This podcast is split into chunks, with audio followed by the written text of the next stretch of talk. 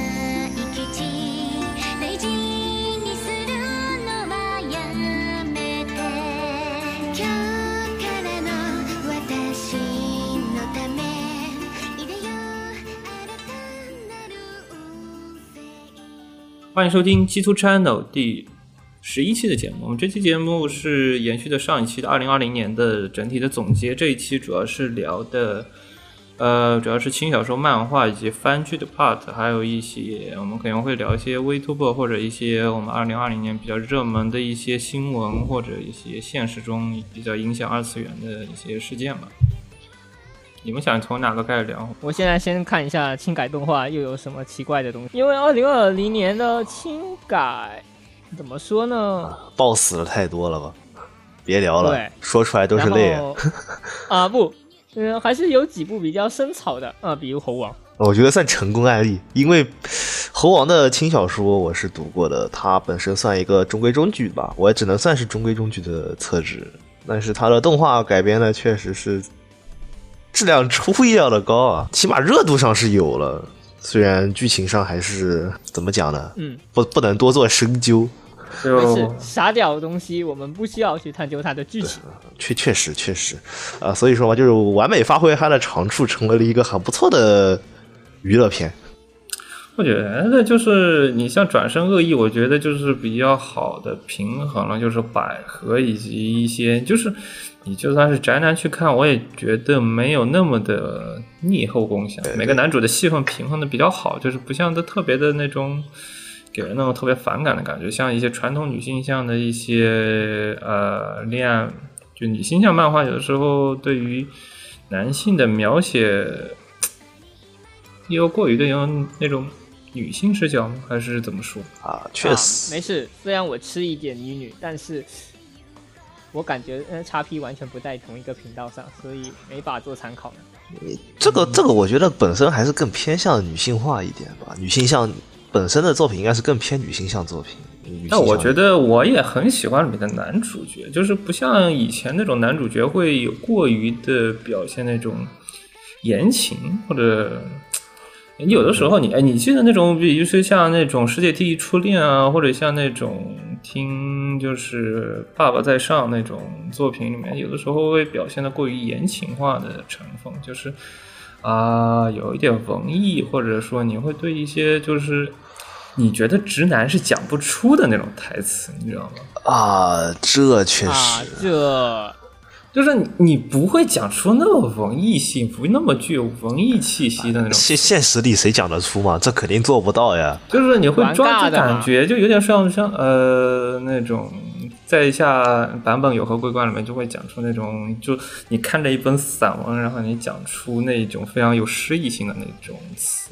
哦，那种台词，是装逼如风的那种感觉，但就那种感觉有点像，呃，还有那种女性男高嘛，就就男高那种。就有点像男高，或者说是那种像我的会长会长大人是女仆里面有的那个男主也是比较的像女性像里面描写的那种像耍帅的，然后啊非常冷酷的那种感觉，啊，哎，毕竟大少爷，虽然我现在更喜欢看大少爷，就是那种对霸道总裁类型的，然后里面就尽量不会描写出男性比较软弱的地方，像这个里面就会你会感觉里面的男性会更加的像，像个正常人吗？也不能说像更就是更平易近的是叫正人。常人吗？你会觉得他会吃醋，你你会里面就是像嗯那个像松冈里面演的那种黑毛啊之类，你会觉得他有点像那种啊《g a l g a 里面的那种角色，然后它里面有点这就是个 gal gan 啊，啊，这确实就是个对 gay 对对这就是个个 gal gal gan gan 啊。对对，确实是个女一 g a l g a 但是你会有点像男性向的一个女 g a l g a 里面，就是那种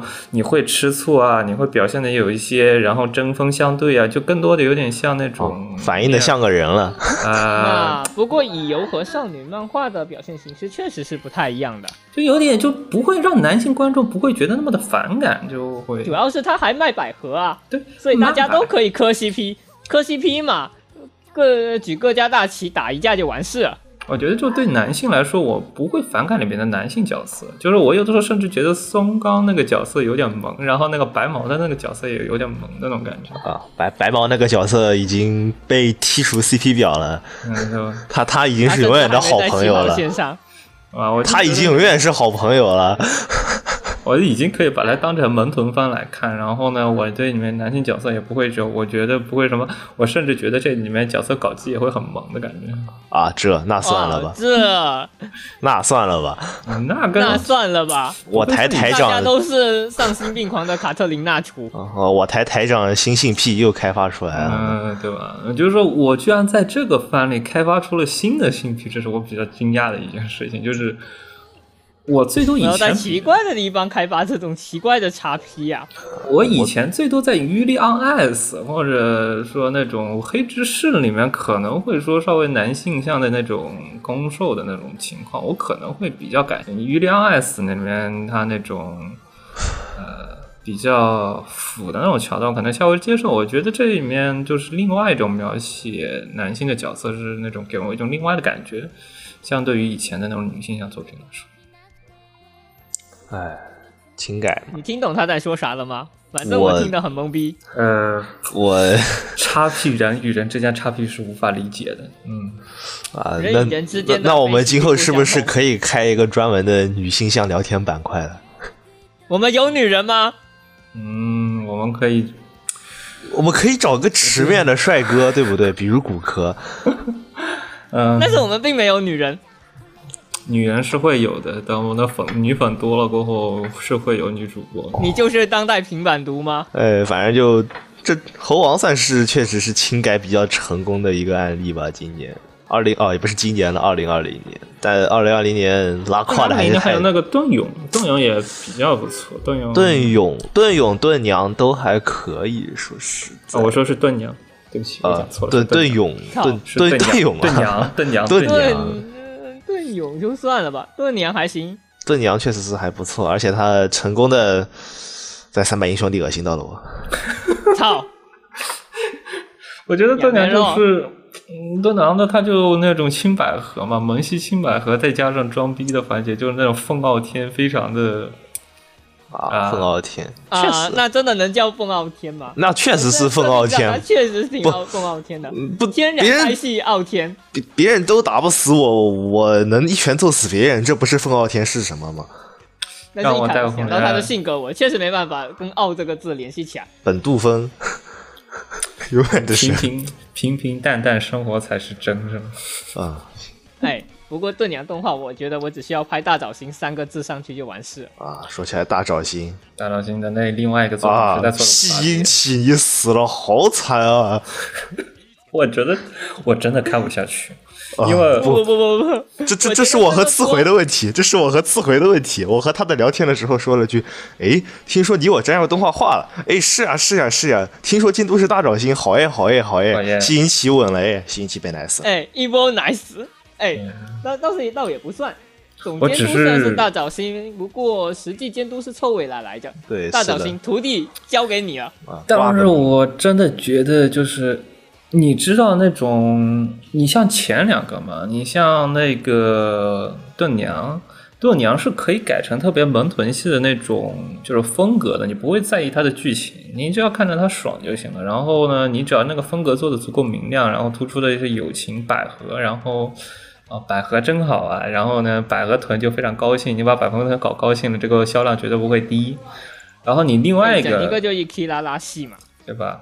但但问题是你这部作品就不一样了，你这部作品就是本来就 B 级向 B 级放，然后我看那个设定我觉得在考虑 CP 之前，你我战这个东西，首先要考虑一下那个傻逼世界观设定。我确实，对我上来第一集就是看不下那个世界观的设定，所以我整部番都没有老中二病了，所以当时我们觉得大早新来做，起码还能能救能救能救一救。我觉得因为毕竟你看隔壁魔王学院，哎，起码这还不是做完了吗？对魔魔王学院那也不一样，啊你魔王学院的不是勇者，那也是，那也是那种就是两边就是一个魔法一个勇者，就是那种明显是那种天然对立的。然后讲道理，其实都是魔法世界观。对魔王魔魔王不魔王学院的不适合者这个小说的话，我也看过啊，但他他就是一个纯粹的魔法官嘛，也是很单纯的装逼啊。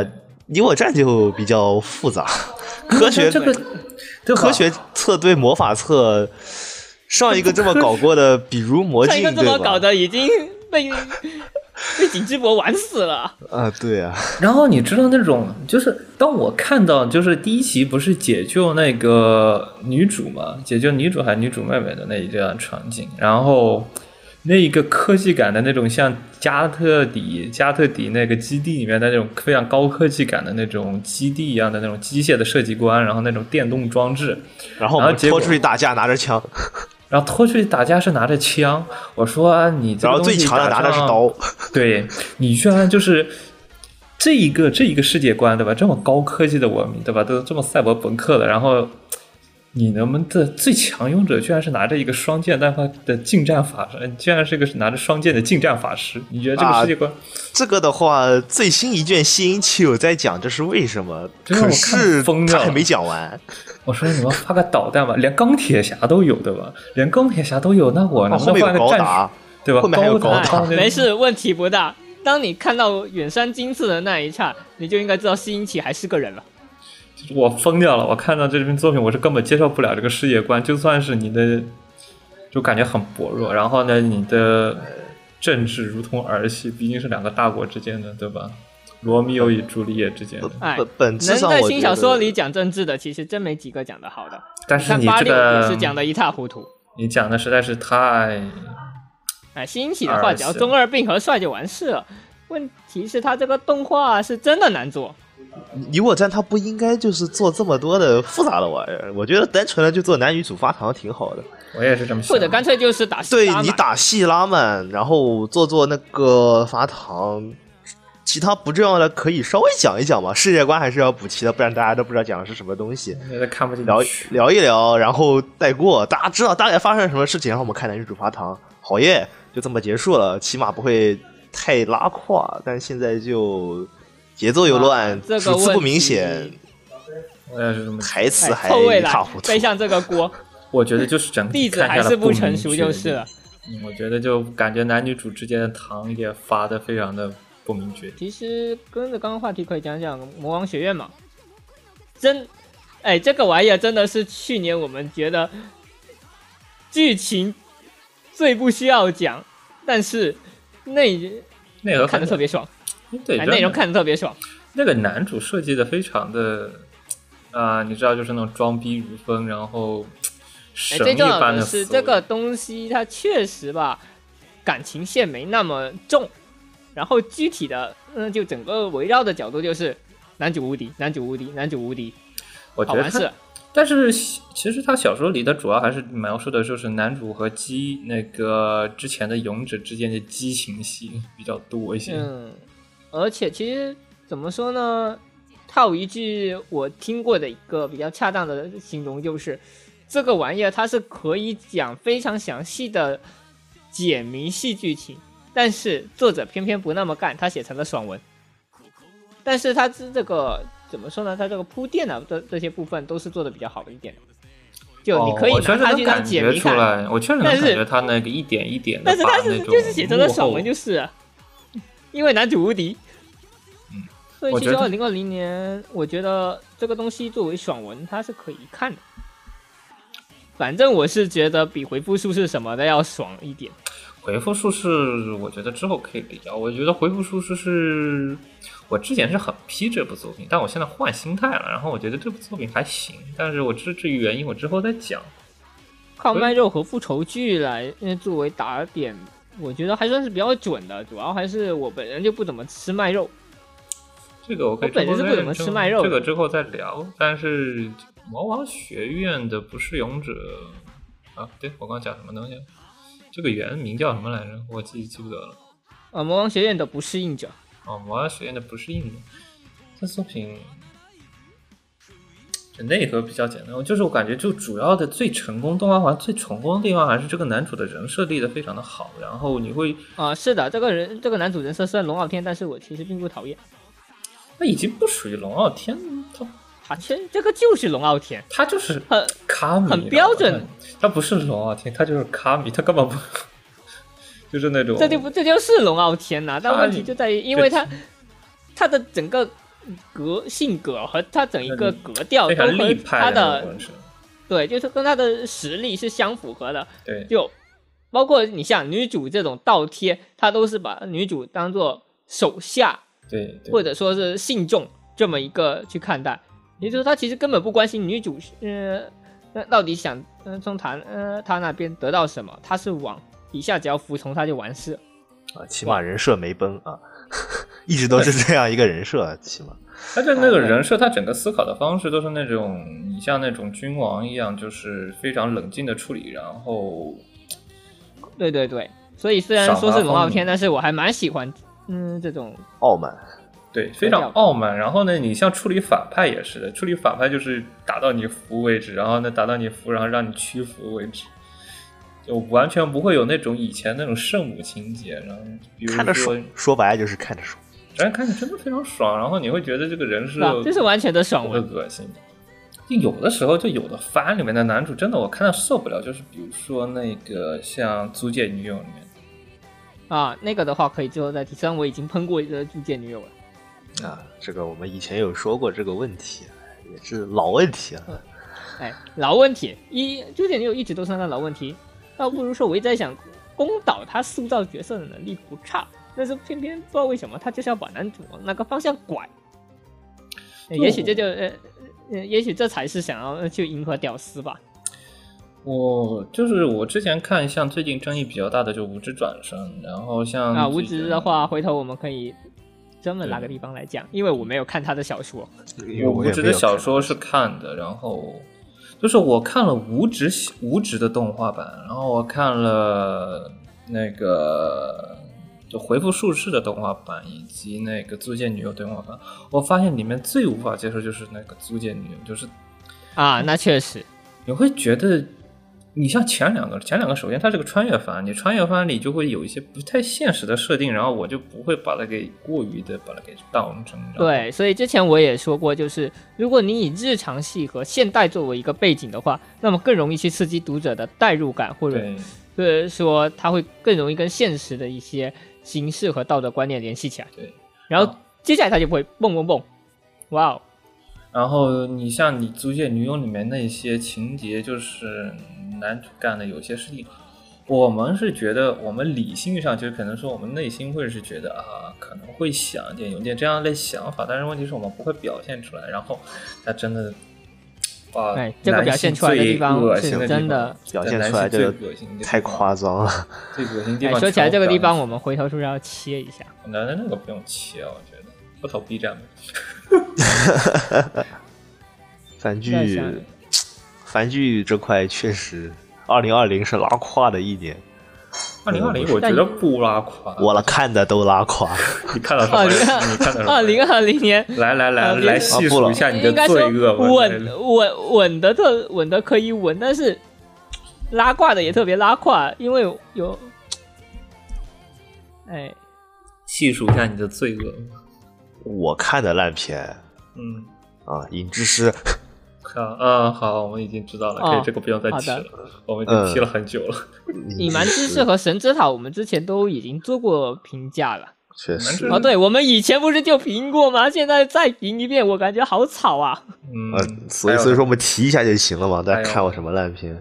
你我战我啊看了，下下错第三季我看了，第错、第三季某人顶吹来着，哎别说了，对我他和他和他和他和你我我战一起被被奶死了，嗯他和你我战一起被奶死了。他怎么奶？对对对，都是我的错，我再也不奶了，行不行？就就你我战是一开始我们就奶死了，然后呢地错是，哎，太好了，他做的挺好的，四回是这么跟我说的，然后我开心的去看了，那天刚好最后一集更新，然后他死了。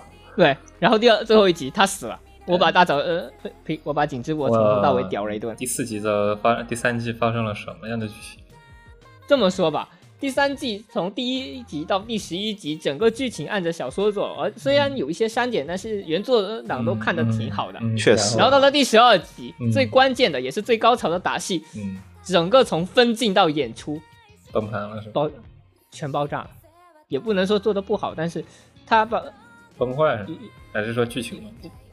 不是崩坏，而是它整个分镜，嗯，对我来讲，它整个分镜就没有原作的那个味。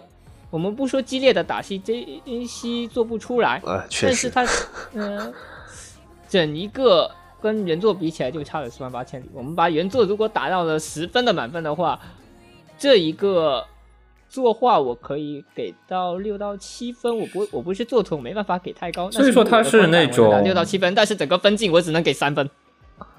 整个镜头的整个镜头的转我只能给三分，我裂就是他作为一个最终的一个第十二集的结局，他没法把整个人的整个一个故事的气氛调到一个对他没办最高值法把整个气氛。调拉起来，因为而且第三主第三甚至一些主主要的镜头都没有做出来，所以我炸了。第三季算是很重要的一个过渡篇，因为他讲的种族歧视以及后面一些很多的事情都是要从第三季开始说的。然后贝尔的心路心路历程的转变有都删掉了是吗？对有一部分都是也不是后这些表也不能说都删，只是他这一方面本来他用大量的文字去铺说话，小说是很难，呸动画是很难表现出小说这一块动画但是如果动画我们不太好表现出来。对，他必须要做但是。英雄这个主题，嗯。整个第三季他要表现的何为英雄的这个主题，嗯。在最后一集的分镜给撕的一些撕的全部都不剩，因为在最后一季，呃是这样的，黑牛的呃黑牛的现身让整呃整一个街道的民众呃和呃普通的冒险者嗯，都陷入了恐惧之中，嗯因为之前黑牛呃闹一次，只有剑姬压住了他，然后现在呃洛基眷族的人全被呃弗雷亚家的人给锁住了，然后黑牛就站在那里，没有人能管呃，然后 就对。然后确确确实实说是在某绝对中立的人和某绝对偏袒贝尔的人啊、虽然都是两个绝对偏袒贝尔的人的决策下，强制性的想让贝尔站到前面去和黑牛 battle。对，所以舞台准备好了。这个时候，实际上原作是从一个孩子的视角中看到，呃，一个英雄，呃，冲了出去。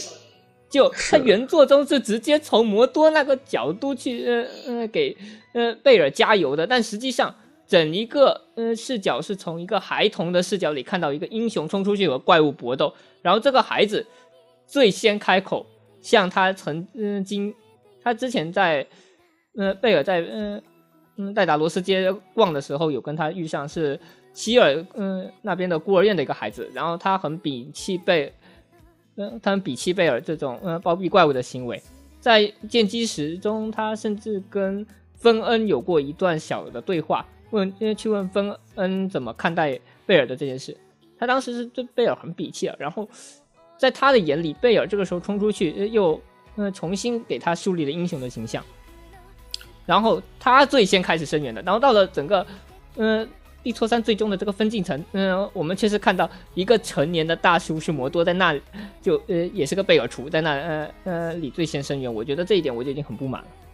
呃，应该说是没有，也只能说是没有达到小说党的预期吧。小说党对哦地错三的预期太高了，因为万恶的原作党。对，嗯、作画这一方面我们暂且不提，因为不我不是作图，但是我对整个镜头呃和分镜嗯，这个把安排我就很不满意。这一季太重要了吧？可能是抱有的期望太高，毕竟一端二就是这这第三季整一整一整整一季做的就是一端二得，片嘛，。呃我觉得整个第三季它之前都可以做的很好，但是最后这一集他却没把最关键内核做出来。然后我看了一眼分镜、景之博、演出、景之博，好了，没事了，没事了。啊，这个人是能把河马踢出魔镜制作组嗯的人，那那还有什么好说的呢？啊哎，所以制作现场的问题还是比较复杂。确实，对，嗯，就就就只能说，嗯，哎我觉得这一我季叹气我也做的比较好的两个片，其实我个人比较推荐，就是一个是《魔女之旅》吧，但是我觉得《魔女之旅》没有那么的好。我我觉得《魔女之旅》算是那种真的是很能很轻松的，一边喝着茶一边看着番，放松身心他就特别安定。安定嘛，安定。我不太认同，其实我个人来说不太认同，就是《魔女之旅》，我不知道你们是拿什么片来衡量的。我有的时候是拿《水星领航员》或者《预想》我倒塔玛尤拉做比较，就是或者蓝海少女那种比较考验气氛的。然后这部作品就感觉做的过于的呃吵闹，然后里面的一些寓言啊之类的做的也不是特别的能让你知道鸡汤这种东西是特别难做。的如果你鸡汤做不好，你会觉得这个鸡汤味不太对，或者说你就感觉是强行灌下去的那种。强行灌鸡汤的感觉。你像那种像《水星领航员》里面有的时候讲鸡汤，你觉得这个鸡汤其实是你回味一下，它确实是没有什么道，呃没有特别的有用，但是你会觉得。就是在那个气氛底下，然后他讲出一个这样的道理，你会非常的让人接受，然后你会非常喜欢这样的一个世界观，你会这样去特别去向往。但是《魔女之旅》我没感受到那种感觉，就是它虽然是就它虽然是一个那种旅行番吧，然后经常有人会跟那个《奇诺之旅》比，但《奇诺之旅》我更认为它是那种呃社会实验的感觉。你会有这种感觉，就我们有时候会做那种做大脑实验，然后你比如说我这一个国家，然后不受外界影响，如果我加一个这样这样的一个故事，呃，一个呃传统习俗一样的一样这这样设定，或者加一个这样这样的法规，它会对一个社会有一个什么样的影响？我感觉《奇诺之旅》是一个更倾向于一个这样的感觉。嗯，首先吧，我看番我是不会说，嗯，一定要跟另外一部作品衡量什么的，尤其是像《魔女之旅》，你拿跟《奇诺之旅》比的话，那必然奇《奇诺之旅》直接碾压，呃，但我这个是没得说的。然后其次就是因为骨科你是把它当做一个鸡汤去看的吧？嗯，我是有点把它当鸡汤看，对。嗯，不过我个人倒不会把它当做鸡汤看就是了，因为首先它只是谢魔女她在旅行中的一些所见所闻，但是这些见闻中你能感受到什么？我觉得不像是白石定规他非要说给你讲这么一个道理，而是你感觉到了什么，那就就是什么。而且真要衡量的话，我觉得其实《魔女之旅》的女主角她有很魔女之旅多麻不是后宫烦的地方。番吗？嗯啊，对的，伊雷娜的后宫，我魔女之旅确实在我的眼里就是一个。谢谢白白灰毛，好吧，我们尊重一下原著设定。啊灰毛谢魔女四处留情的故事，哎，那确实，呃只要这么看的话，确实不需要考。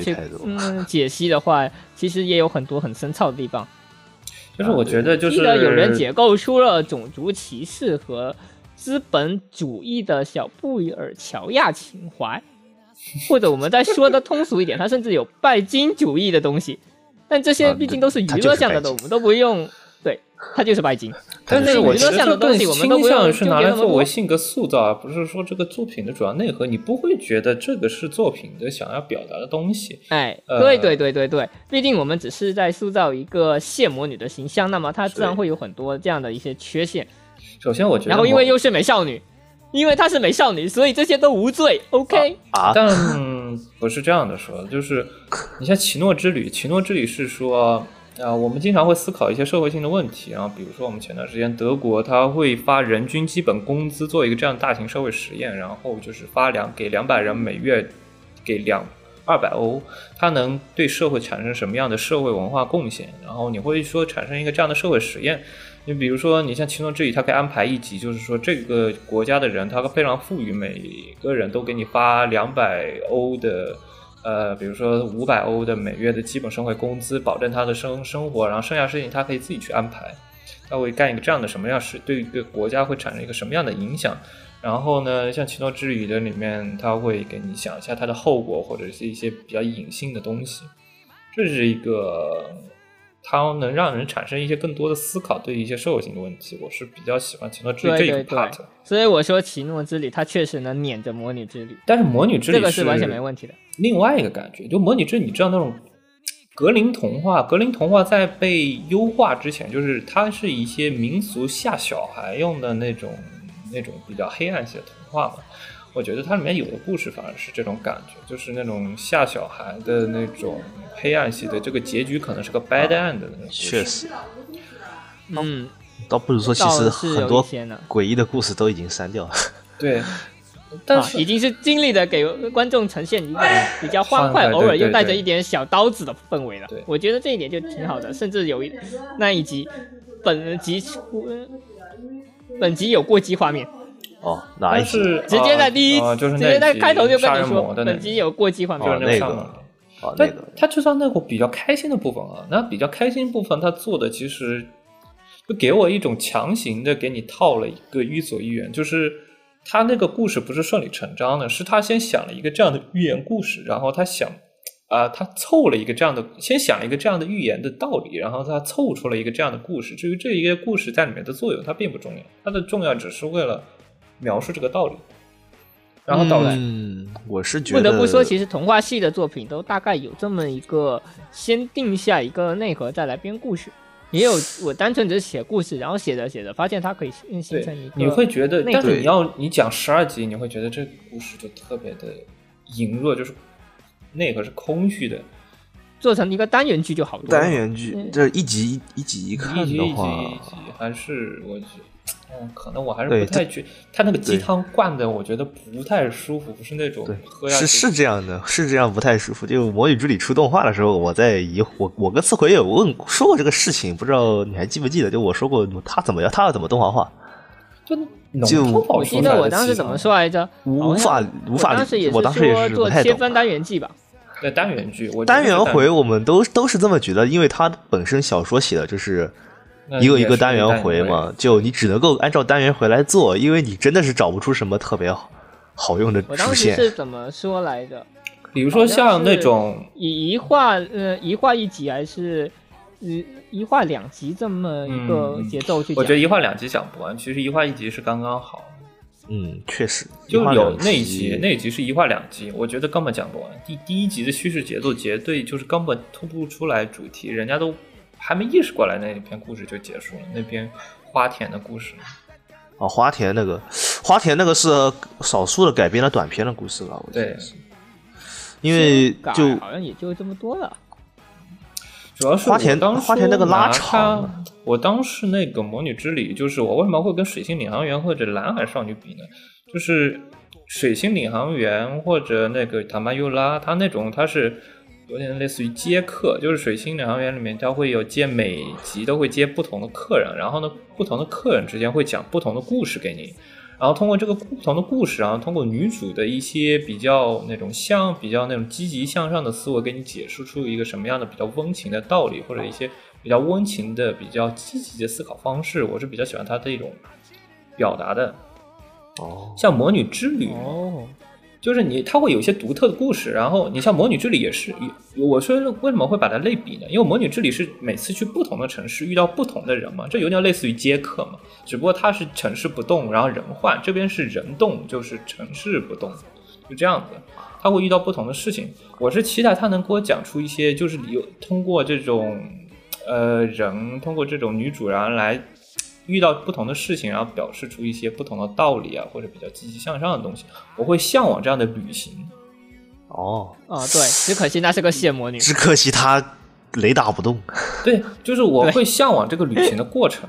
而不是说就是旅行我遇到不同的人，就是我喜欢去旅行，然后我想去旅行的有些意义是什么呢？我能看一些景观，我能看到一些美景，这是其中之一。另外一方面，我能遇到不同的人，遇到不同的故事，而这些故事有悲有喜，然后有的比较治愈人心，有的会让人悲痛，然后这些故事都是你成塑造你自己人格的一部分。然后呢，哦，能够促进你的一些改变或者是对，或者哦你会向往的这一个过程。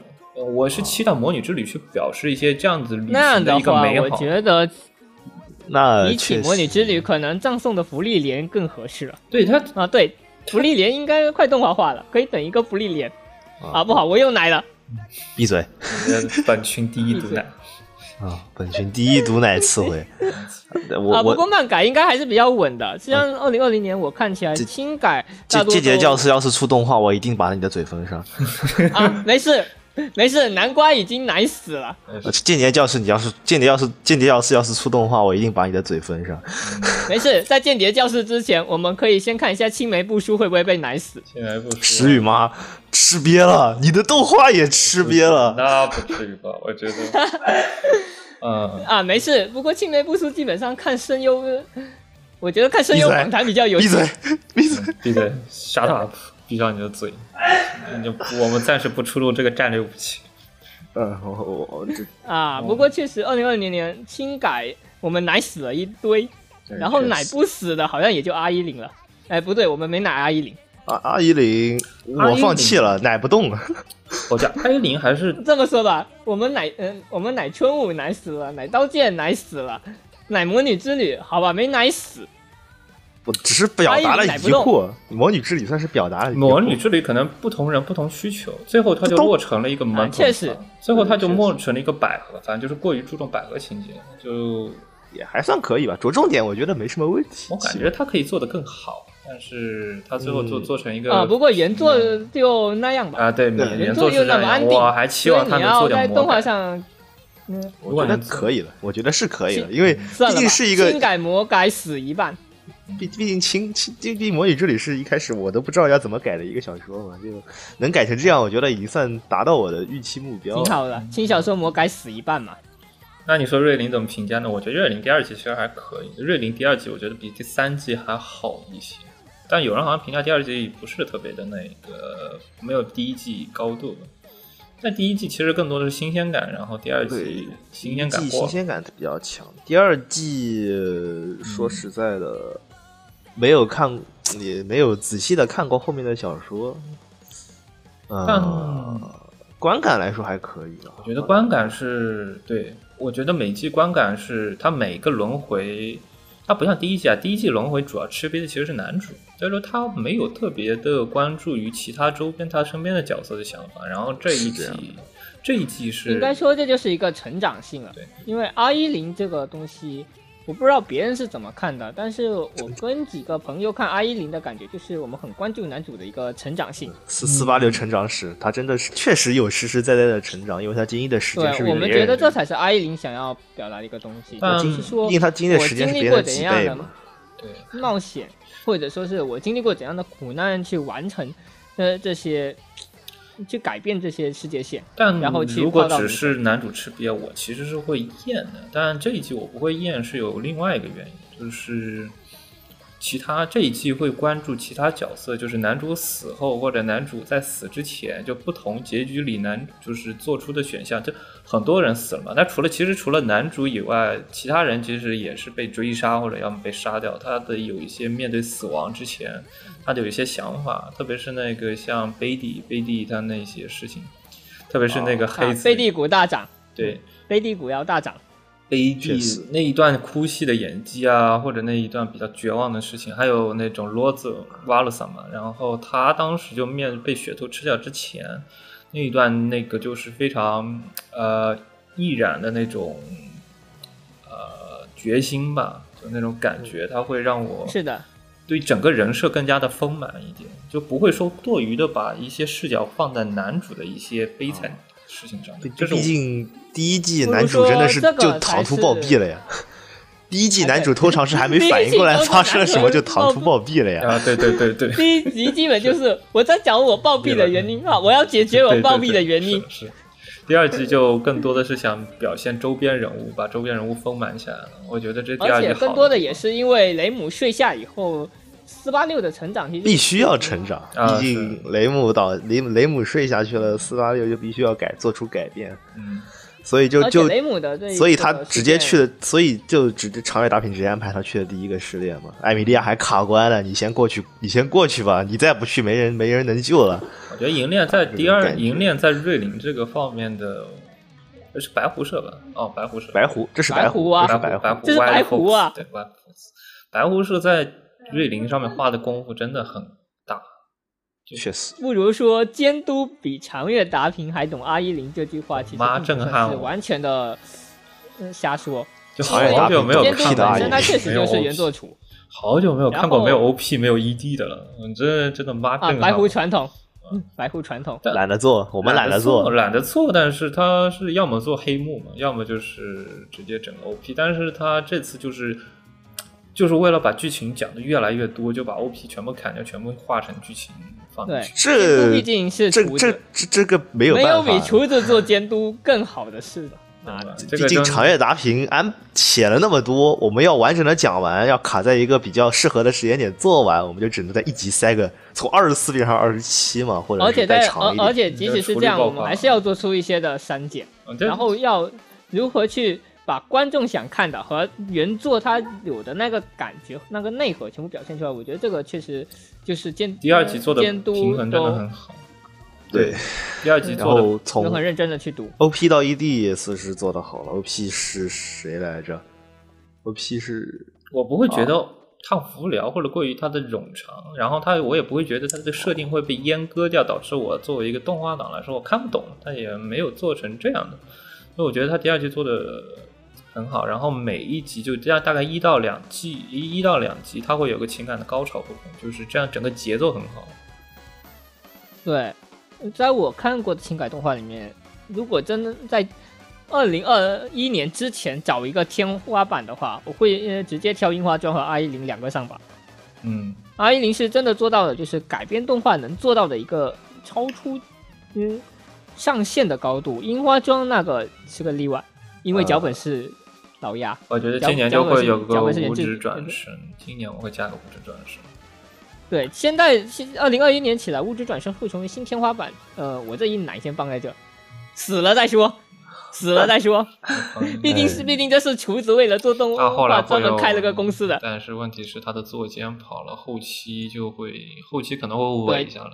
但我觉得第二啊季、第二他的无职转生的第二集，我觉得是轻改的一个比较巅峰的一集。我不会觉得他的第一集有这么厉害，我觉得他第二就是那种你会觉得他第二集第二集他从就是就是他从就是从那个村庄里出来那个场景，然后就是那个意象，然后一些作为就是那种男主的联想做的那些风景，然后他出来过后去就是呼风唤雨的那个场景，然后用山田智和那个自述，就后半期全部都是后山田智和的那些对独白，就是从山田智和那种挥施展水呃水圣系大魔法过后，然后开始，然后到老师告别到 ED，就是那一串，无论是作画还是它的整个剧情或者它的音乐，我觉得就是非常的融合在一起，就是一下子能把整个人的感情推到高潮。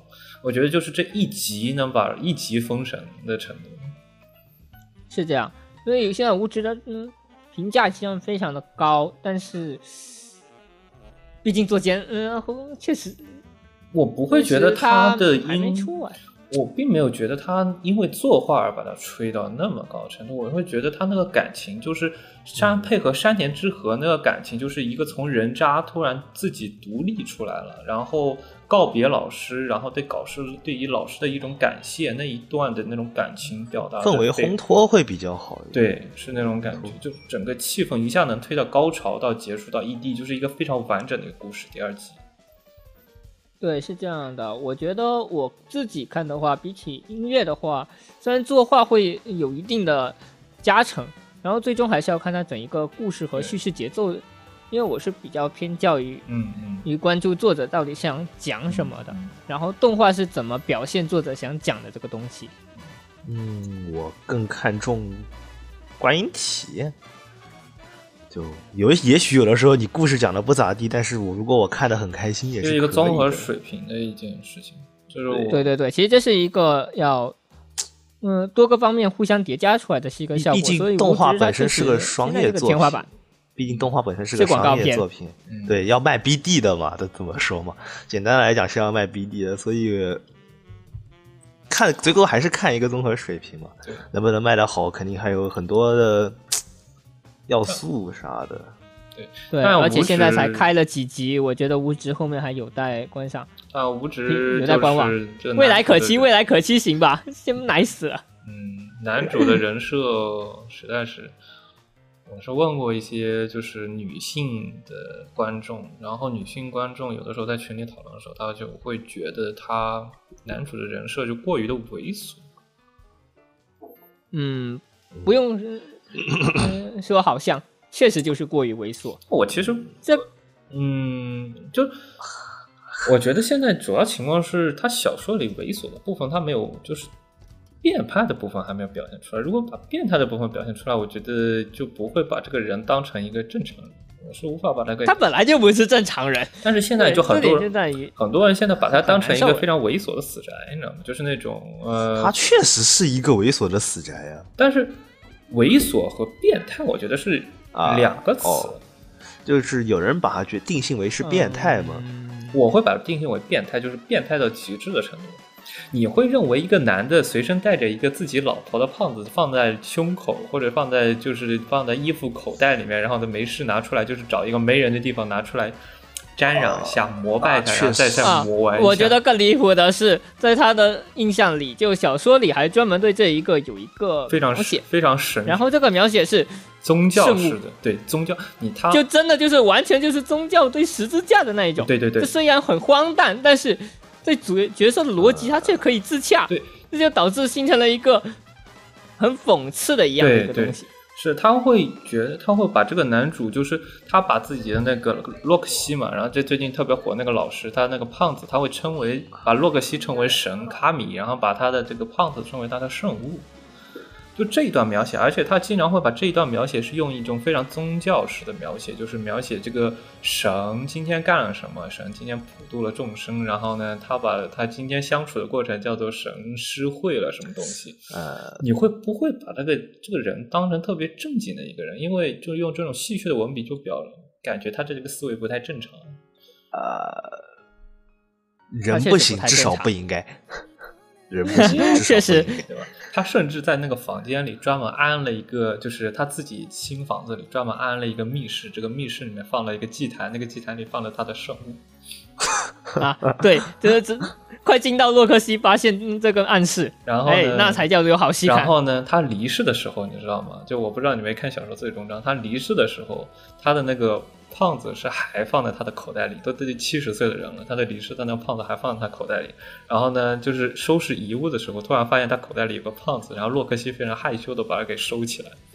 然后这一段，哎那这一段呢是用用类似于就是那种荷马史诗那种描述英雄的后传或者一个野野史的顺序，野史那种文笔去描述他的这一段事迹，就有点像宙斯。你觉得宙斯很变态吧？宙斯天天 NTR 对，别人，这这宙斯老变态哎了。对吧？你天天 NTR 别人，一说到希腊神话，我就不困了那确实是这样的。对，你就觉得，你觉得他很变态，他但是他也是个英雄，对吧？但是就是这种给人一种这种感觉，你不会把他当成普通人，你不会把他哎，倒不是说希腊英雄有哪一个不变态的吗？你不会把他当成一个普通的死宅，有点变态到了那种程度。因为毕竟是希腊转神话无欲就套一个异世界转身这样一个皮，就很多人都会觉得，就是以现代人这种超前的思维，然后在异世界里面落后的嗯环境里面，然后为所欲为龙傲天。现在大多数的套路是这样子的，对，但物质转身它很明显它不是这个套路，但是嗯，如果你要用这个用这一个模板去套的话，呃你就会发现它出现一个割裂感。对，本身就不太合适，然后甚至会有一种割裂感。无知转生，我觉得他的男主的设定来说，其实是一个人渣变成一个正常人，然后变成一个类似于就是努力的活了这一生，然后你不会愧对这一生的这一个整个小说是一个这样的小说，但是他的人设并不是我们常说的那种，啊、我们身边的那种人。我觉得他那种变态到了我没法把他当成一个身边的那种正经人去评判他的程度。啊，是是这样。也确实只毕竟有这样的人这是创作嘛，虚构的人物做的事情怎么能当真呢？山田智和的那种比较戏谑的风格，我觉得也是比较呃比较那种吐槽艺嘛，他那种吐槽艺的风格也是能把他一个整个形象也是变成那种演绎的比较好，对演绎得确实演绎得嗨，而且我觉得他不像是从一个人渣变成一个正常人，他更像是从一个过了一个屎一样的人生，因为各种各样的嗯环境嗯。和因素，包括他自身的选择在内，对，呃，导致他过了一个屎一样的人生。走错了。然后他为了嗯。改变，就是既然转身了，有人生重来机会，他肯定会选择走另一条路，即使这一条路可能他不会是屎一般的人生，但是从男主的整一个思维来看，他也不会变成一个正常人，我觉得变成一个另一种异类，我觉得男主就是在整篇小说里，他一直条小路。背负着就是前世的罪孽，有点类似于罪孽的感觉。比如说，他前世忽略了亲人的关心，然后不去尝试去，就是不尝试去反抗啊之类的一些罪孽，就是他觉得这是他之前没有做好的事情，所以他在下一生他的转世之后，转生之后，他会一直非常的注重，就是比如说他，特别是他之前这第四集嘛，第四集那一段就是呃搞外遇了，父亲搞外遇了，然后女仆会出去那个要把女仆赶出去的时候，他想办法挽留。我个人觉得这一段其实是他是更加注重家庭的和睦，而不是说你就是非常斩钉截铁，就是他不会像那种。嗯那种我们正常思维把女仆赶出去啊，这种程度，他会更加注重家庭的和睦啊。哎，其实说白了，就是因为前世的一个偏心理阴影，结果导致他这一世见走了另外一个对，偏锋。但是他他无论如何都会优先注重整个家庭的，就保护家人或者保护整个家庭的团结。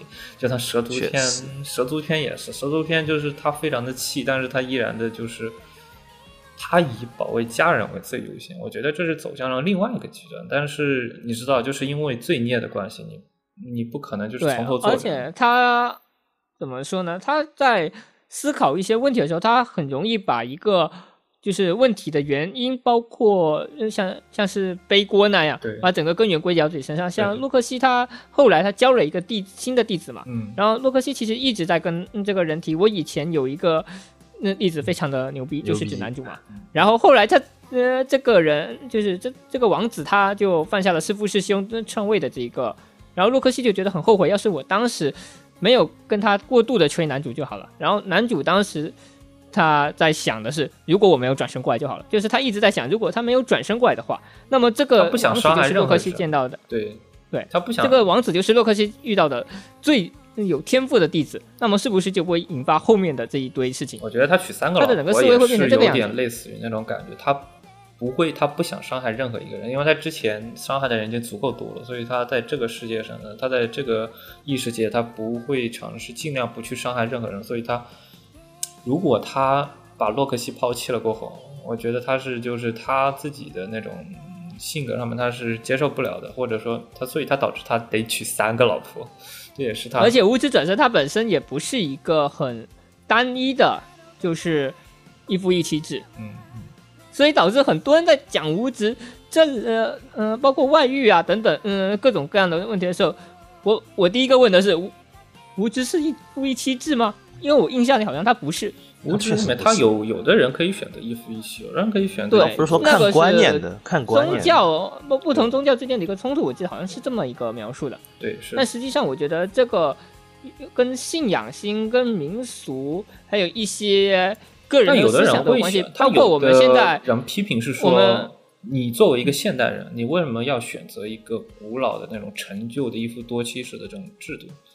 但我觉得他为什么能接能接受？他的接受的主要出发点是他不想伤害任何人，这是他的主要一个接受的点，就是他啊，其实，在简单粗暴点说的话，本身它就是一个异世界转生的后宫戏，那么我我既然都合法了，为什么不能呢？对吧？他能做到任何人都不受到伤害的情况下，我觉得一个后宫的一个选项是个比较优的选项。不然的话，你必须要舍弃到任何一个人，对于女主来说，其实是一个比较不是非常合适的一个选项的。你觉得其实他婚后生活也是不是说特别的，也不是说特别不和睦吧？其实他们之间关系已经足够好了，他们足够了解。最关键的是，它整一个环境背景就本身它是支持。对，而且就是你知道，就之前那一段，就是那个嗯男主他爸妈，然后强行复合嘛，然后把女仆留下来。其实漫画里他也有聊到了，就是当男主不在的时候，这两个人，男主去那边教爱丽丝爱丽丝的时候，其实这俩还是不和的。这俩的关系只是在他就是一旦这个卢迪这个纽带没有了之后，这俩人的关系就立马闹僵了。就也其实还是有些这样的家庭冲突的。听起来好像现时代的婚姻啊，这里反而就有一种现时代的婚姻感了。就是就很现实嘛，就是就本来就是本来就是靠卢迪，这卢迪他强行说服了他母亲接受这一个 Janice 去接受，强强行说强行劝说一个一夫一妻观念制的人接受了这个，确实这主要还是为了孩子嘛。就像我们平常说的，就是先将就孩子嘛。然后，但是你孩子去上学过后，你会发现这里个关系突然就被放大了，因为你没有这个缓冲带之后。对，是尤其是等到成年之后，所所所以后来他他出门了，他爸不是出来了吗？我记得。呃，好久不看啊，《无职转生》也是我很久很久以前看的一个漫画，我剧情完全不记得。我觉得本身它的剧情中规中矩，还行，我觉得。嗯，我只能说它算是在异世界转生爽文里面比较有解构方向的一个。比较好，但是。你要解构它这一个，比如说深度啊、高度啊这种东西，其实你的切入点非常的不正常，我比较就肯定是不会以，嗯，比呃一般人会用的那种代入式的思维，或者说是很很平常、很平常的那种讲道理啊，或者说是叙事故事那种切入点去。我更就你要用从一种很很很偏的一个角度插进去，你可能会觉得这一点能插得很深。我不能代入它，我觉得我无法去代入它，但是我更倾向于去看这一部传记，它本身是属于一个传记类的小说。你嗯、是这样的。确实，所以本质上的话，呃，你只要呃觉得你能够接受它的整一个剧情发展就没事了。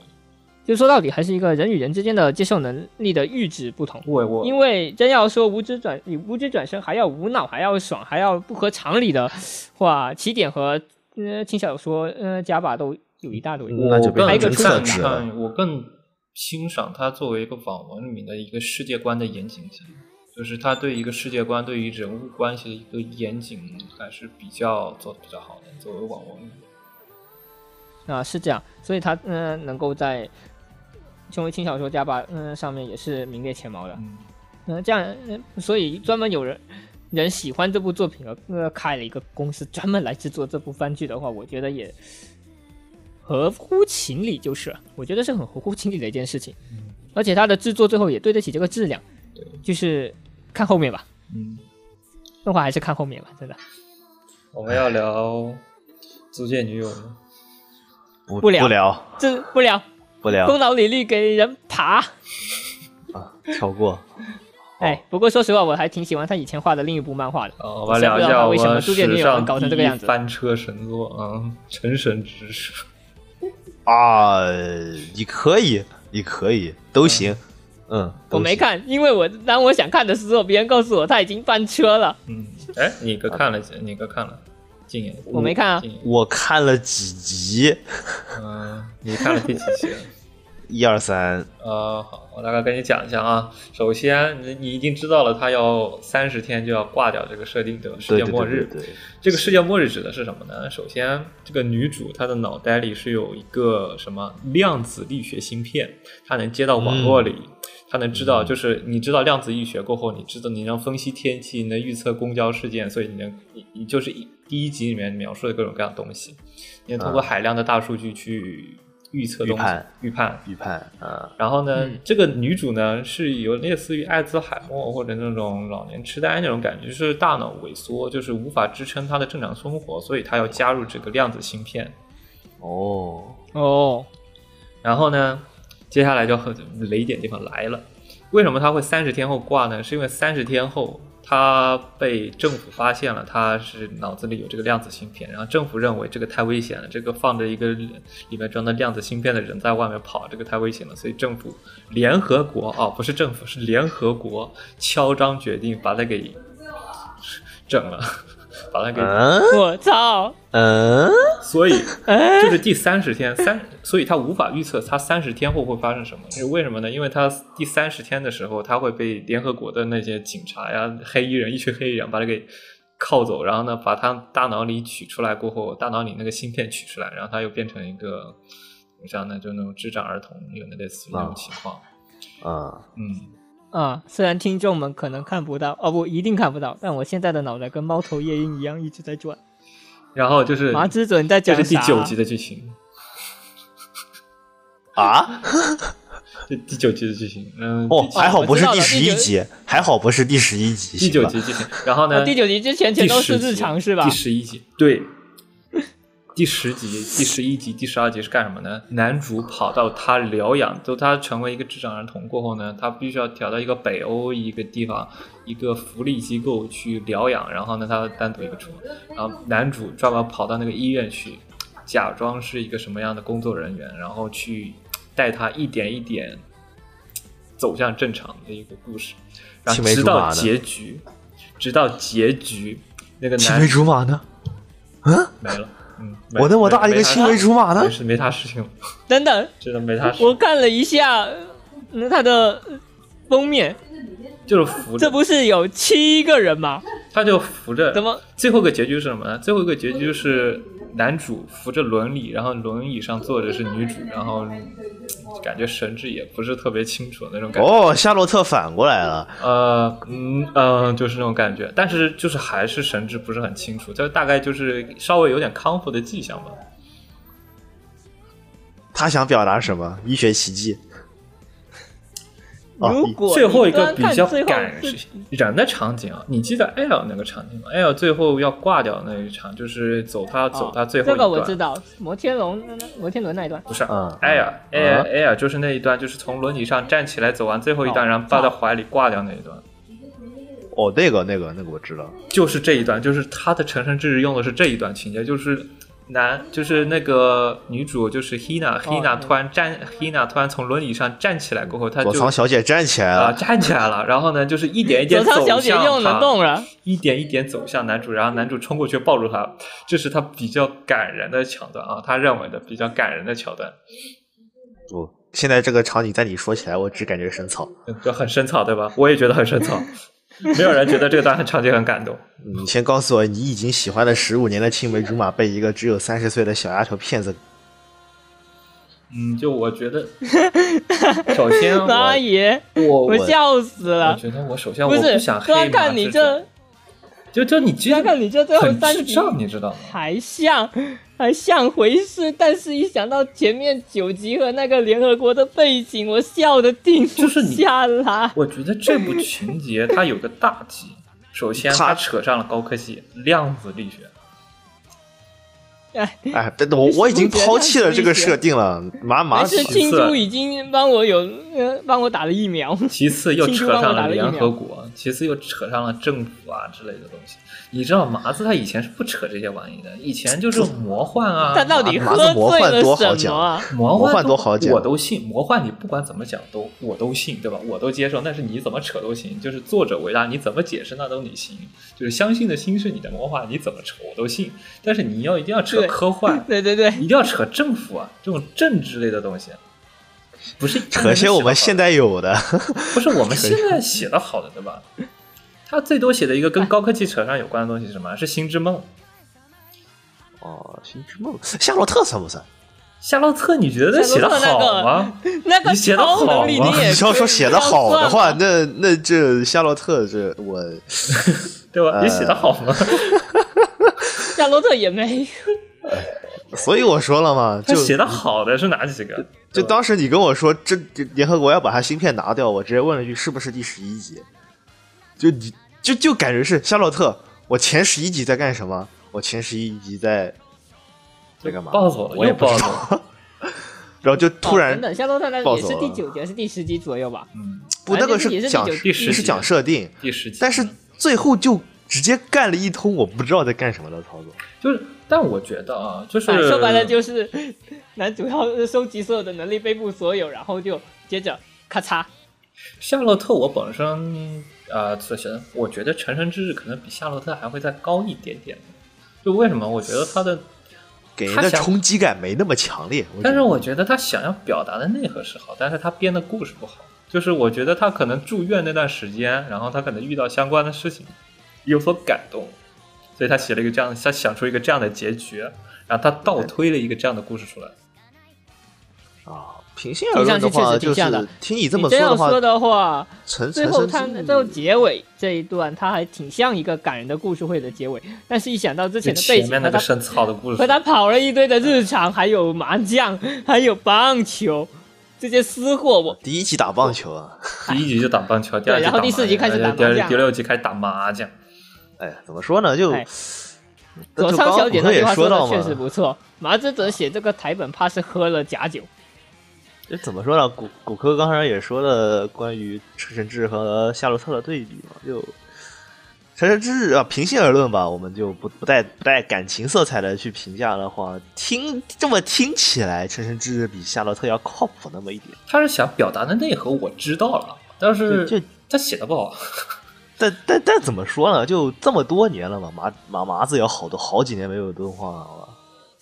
啊、对没有，对吧五年一部。但我想对麻子稍微洗一洗，就是我们只是好久没有见了，对他有了期待，我们希望他不要犯病。虽然大家都知道他会犯病，但我也希望他不要犯病犯的那么厉害我我有个不太那个的推测啊，结果 A V 反而是他最不犯病的一座。我有个不太就是不太合理的推测啊，因为这个剧本是被改过的，是被监督改过的。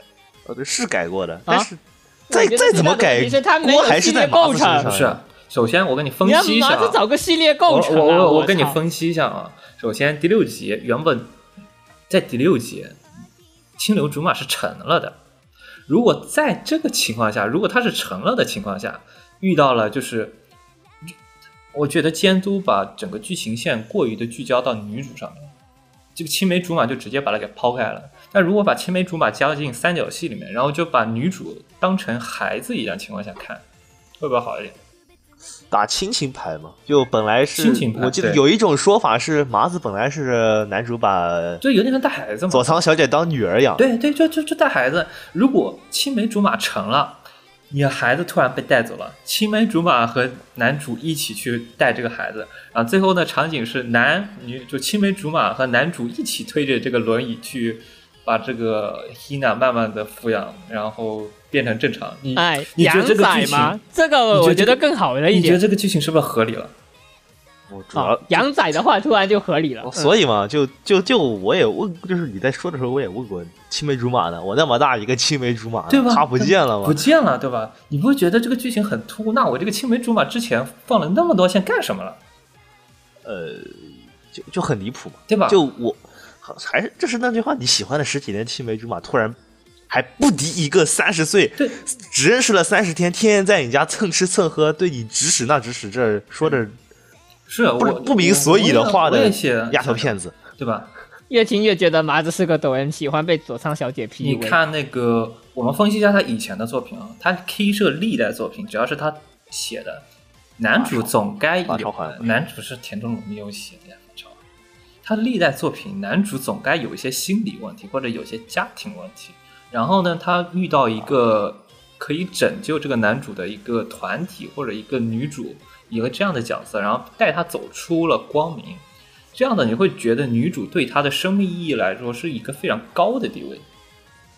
嗯，确实，你看，不是在克兰纳的想 Air 了想，他之或写的话，A 啊 B 或者 A B A B A B 其实也前世今生吧，这稍微有一点也算也算也也看，其实 A B 写的也这个这个没有被夏洛特其实也没有什么拯救被 A A B 就没有拯救和但是生之行。是生之行，其实是呃不对，不是生之行，嗯不是生之行跟他没有关系啊不是，我说的是那个那个呃那个机器人的是什么来着？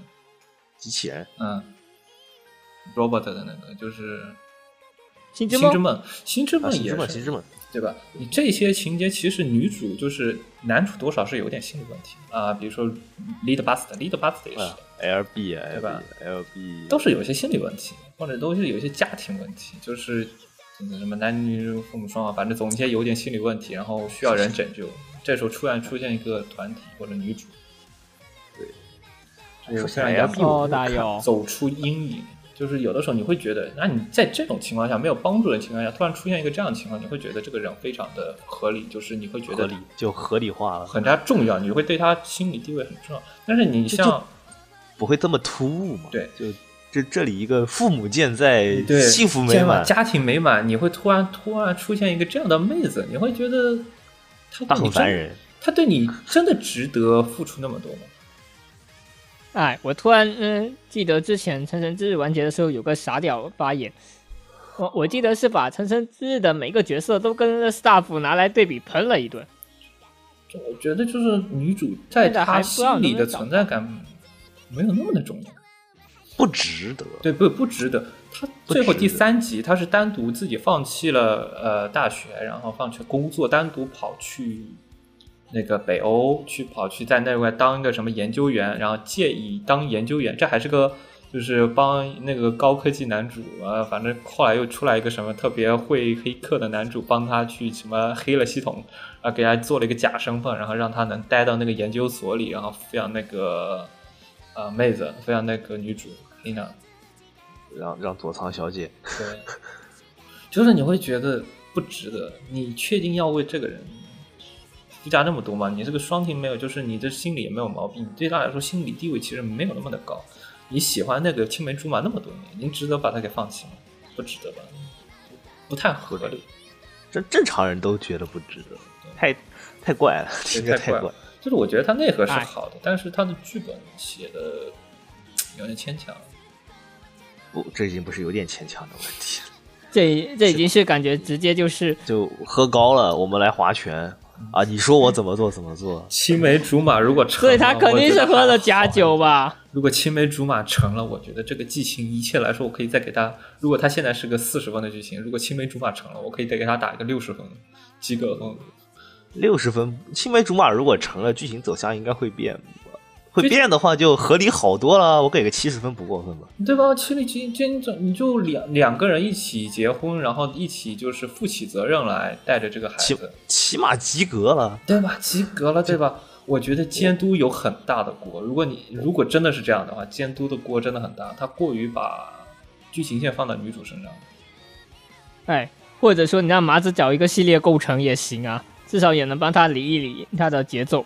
说真的，麻将和棒球这种东西你要不干脆合到一话里算了。真的，我觉得那个笑点 get 不到，就就我之前那些剧情，之前那些就是那些他的老作品里，就是整个人的世界观都有点类似于香亭啊，或者那种就所有人都不太正常，脑子不在脑都回路不太正常的那种。嗯，确实气色不都这样吗？在但凡在那个箱子里的人，脑子都有呃点多少都带点问题。对，就你会觉得就是你捧一个梗，他会给你回一个梗，但是在这个剧情，特别是打麻将那块，把我给尬到了，你知道吗？就是除了除了男主，其他人都是正常人。然后就你在那块耍，就你在就就你在那块装逼，然后那个就会觉得，只有我在做国，别人都在做断幺九，对。就就就我就感觉很尬，你知道吗？他干脆去敲一敲天麻也行啊，直接原地给你无脑大四喜。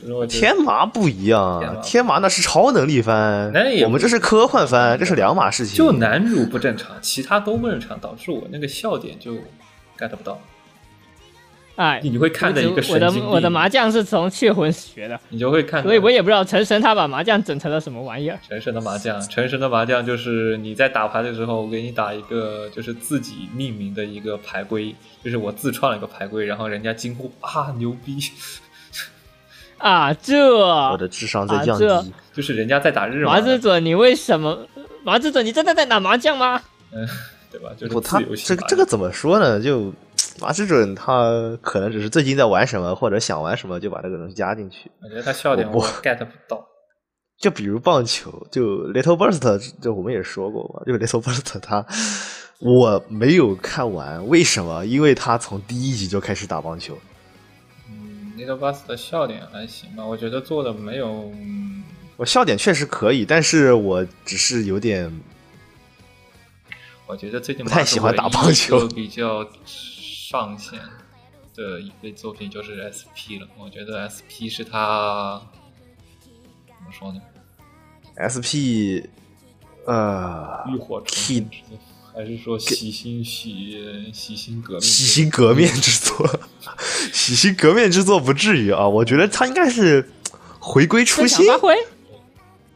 回归初心总之就。是对麻子准，我你还是回是觉得去写你的 Gal Game 吧，别来碰动画。我是觉得 SP 是绝对是回归初心的，给我感觉就是它整个给我感觉是那种类似于 L 的那种感觉，就是你一个男主到一个小岛上，然后遇到了女主，嗯，给我的那种既视感特别重。这个确实是了，就我觉得 SP 这个故事给人感观感就不错，观感就很好。虽然我还没有玩完，就是那个玩完它的那个所有的路线就是了。就它给我的开头就是那种 L 的感觉。还有个什么？哦，但 Key，哎，说到说到这个，又绕回给尔的话题了。嗯，对。但是我觉得 SP 你们上期不是已经讲完了吗？还没讲完啊，吗？讲完了，对，讲完了哦说到麻之准，我们可以讲一下什么叫做虚假。如果称之为成神是虚假的麻之准的话，我觉得枯头挖裤子才是真正的麻之准，这巧到了麻味。禁呃你言看，可以说我没有，你不是我没有，啥玩意儿？我没有啊。禁言，我不是说了，我一套 Burst 都没看完吗？我怎么可能去看库达库克拉夫特但是我知道你不是案例人去看枯头挖铺子吗？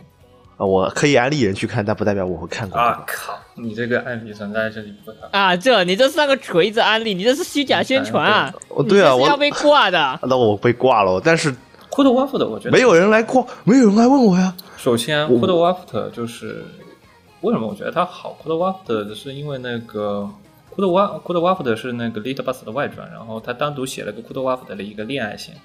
首先，这个剧情是被魔改的，它跟 Galo 一点关系都没有，它跟 Galo 剧情一点关系都没有 FD 嘛，这比 FD 还 FD 啊！不是，啊！这他把 FD 的剧情全部魔改了，他只是用了一个库德瓦夫的这样的人设。但是我觉得为什么比他好呢？库德瓦夫的那个剧情，他的那个 Galagate 的剧情是那种非常费萌系的 g a l a 但是这个剧情他魔改了，他呃库德瓦夫的呃那个 Little Buster，他不是那个，他是一个虚构驾驶驾虚构那个遭遇了车祸，然后虚构了一个世界嘛。嗯，库德瓦夫的他的 Galo 里是完全正常的一个世界，是没有遭遇车祸的那个世界线。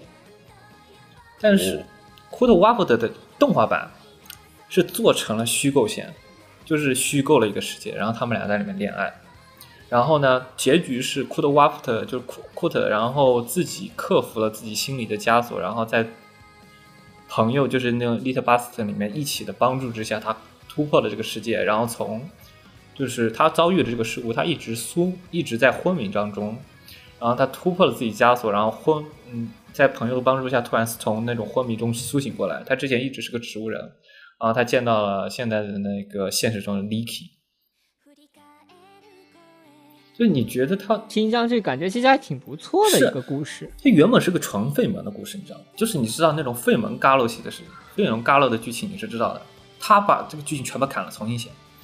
他把就是结局是用了那种友情战胜自己的心理问题，以及从苏醒中苏醒过来的一个故事，整个个剧情非常的完整。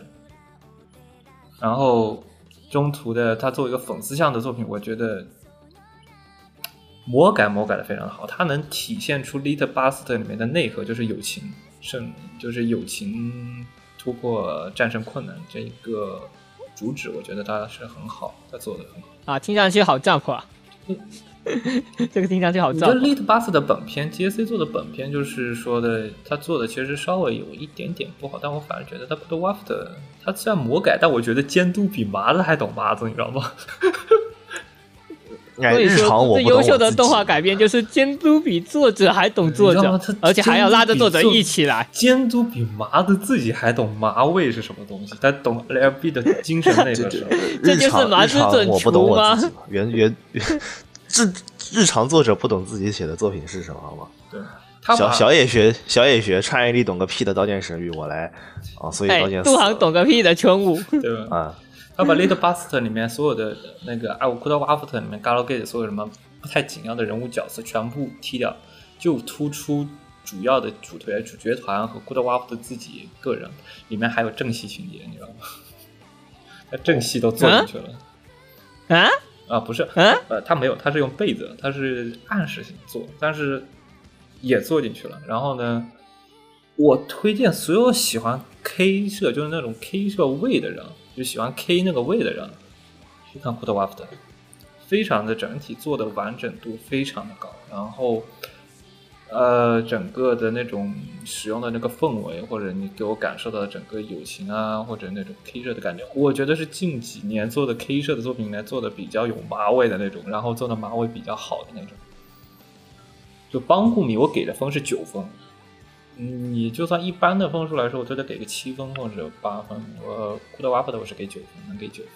Lead Bus 的本片我可能只能给一个七分左右。嗯，不明觉厉，呃，大概就是这个还真的是只能自己亲自去看对必须要看得到。三 Little Buster 我也没看，对，那必须要因为我是你，就算你不看本片，我觉得你依然能看的库特瓦夫的那个片，我觉得你也是能 get 到他世界观的点，然后你大概知道他世界观背景设定就可以了。呃，比比比，反正 Little Buster 是看过一点的，所以理解接受上应该是没什么问题，对吧？你就你就知道它的整个背景设定，然后你去看就是没有任何问题。啊，但确实，你就是一个短片，就是一个剧场版的一个短片，九十分钟，我觉得是足够，七十分钟足够去描写一个单人的故事剧情线。操。唉，嗯，我们聊一下然哦。后差不多了，一排。哦风俗娘，你我们现在就已经扯了一个半小时了，哦，就回合，总之非常可爱，嗯要聊吗？总之非常可爱。我觉得这个，我觉得火钳这部不用聊，两个字狗粮完事了。我觉得做的还没有做的没有做的没有宣咒回我有点不太喜欢，啊，这回这这回我的评价就是 Jump 版本答案没了，嗯。也没了。这回是 Jump 版龙傲天没了。啊，是这样啊，倒不如说，基本上这种别人聊的特别多的，我反而觉得能用两个三个字就能给他评价完。就是你相对于来说，那个隐瞒之事，隐瞒之事，我觉得它里面写的各种梗，它写的是非常的好。然后我反而觉得它那个，嗯总之非常可爱写的不好，因为他把最精髓的那些梗啊全部删掉了过后，它就是一些纯纯的狗粮，我觉得没有意思。要么吹一下哎二零二零年最强番，封死娘。二零二零年最强，番，算了吧，二零二零年最强番，我我我，哪种最强呢？如果是某种意义上的最强，零一也可以上榜呀。零一是啊，那确实，哪个零？泽塔和零一都可以上榜，都可以上。啊，特摄了，这就到特摄的板块了。以后如果主播多了的话，我们可以拓宽这个板块。嗯、哎，那确实可以。是 Saber，我已经好久不看了。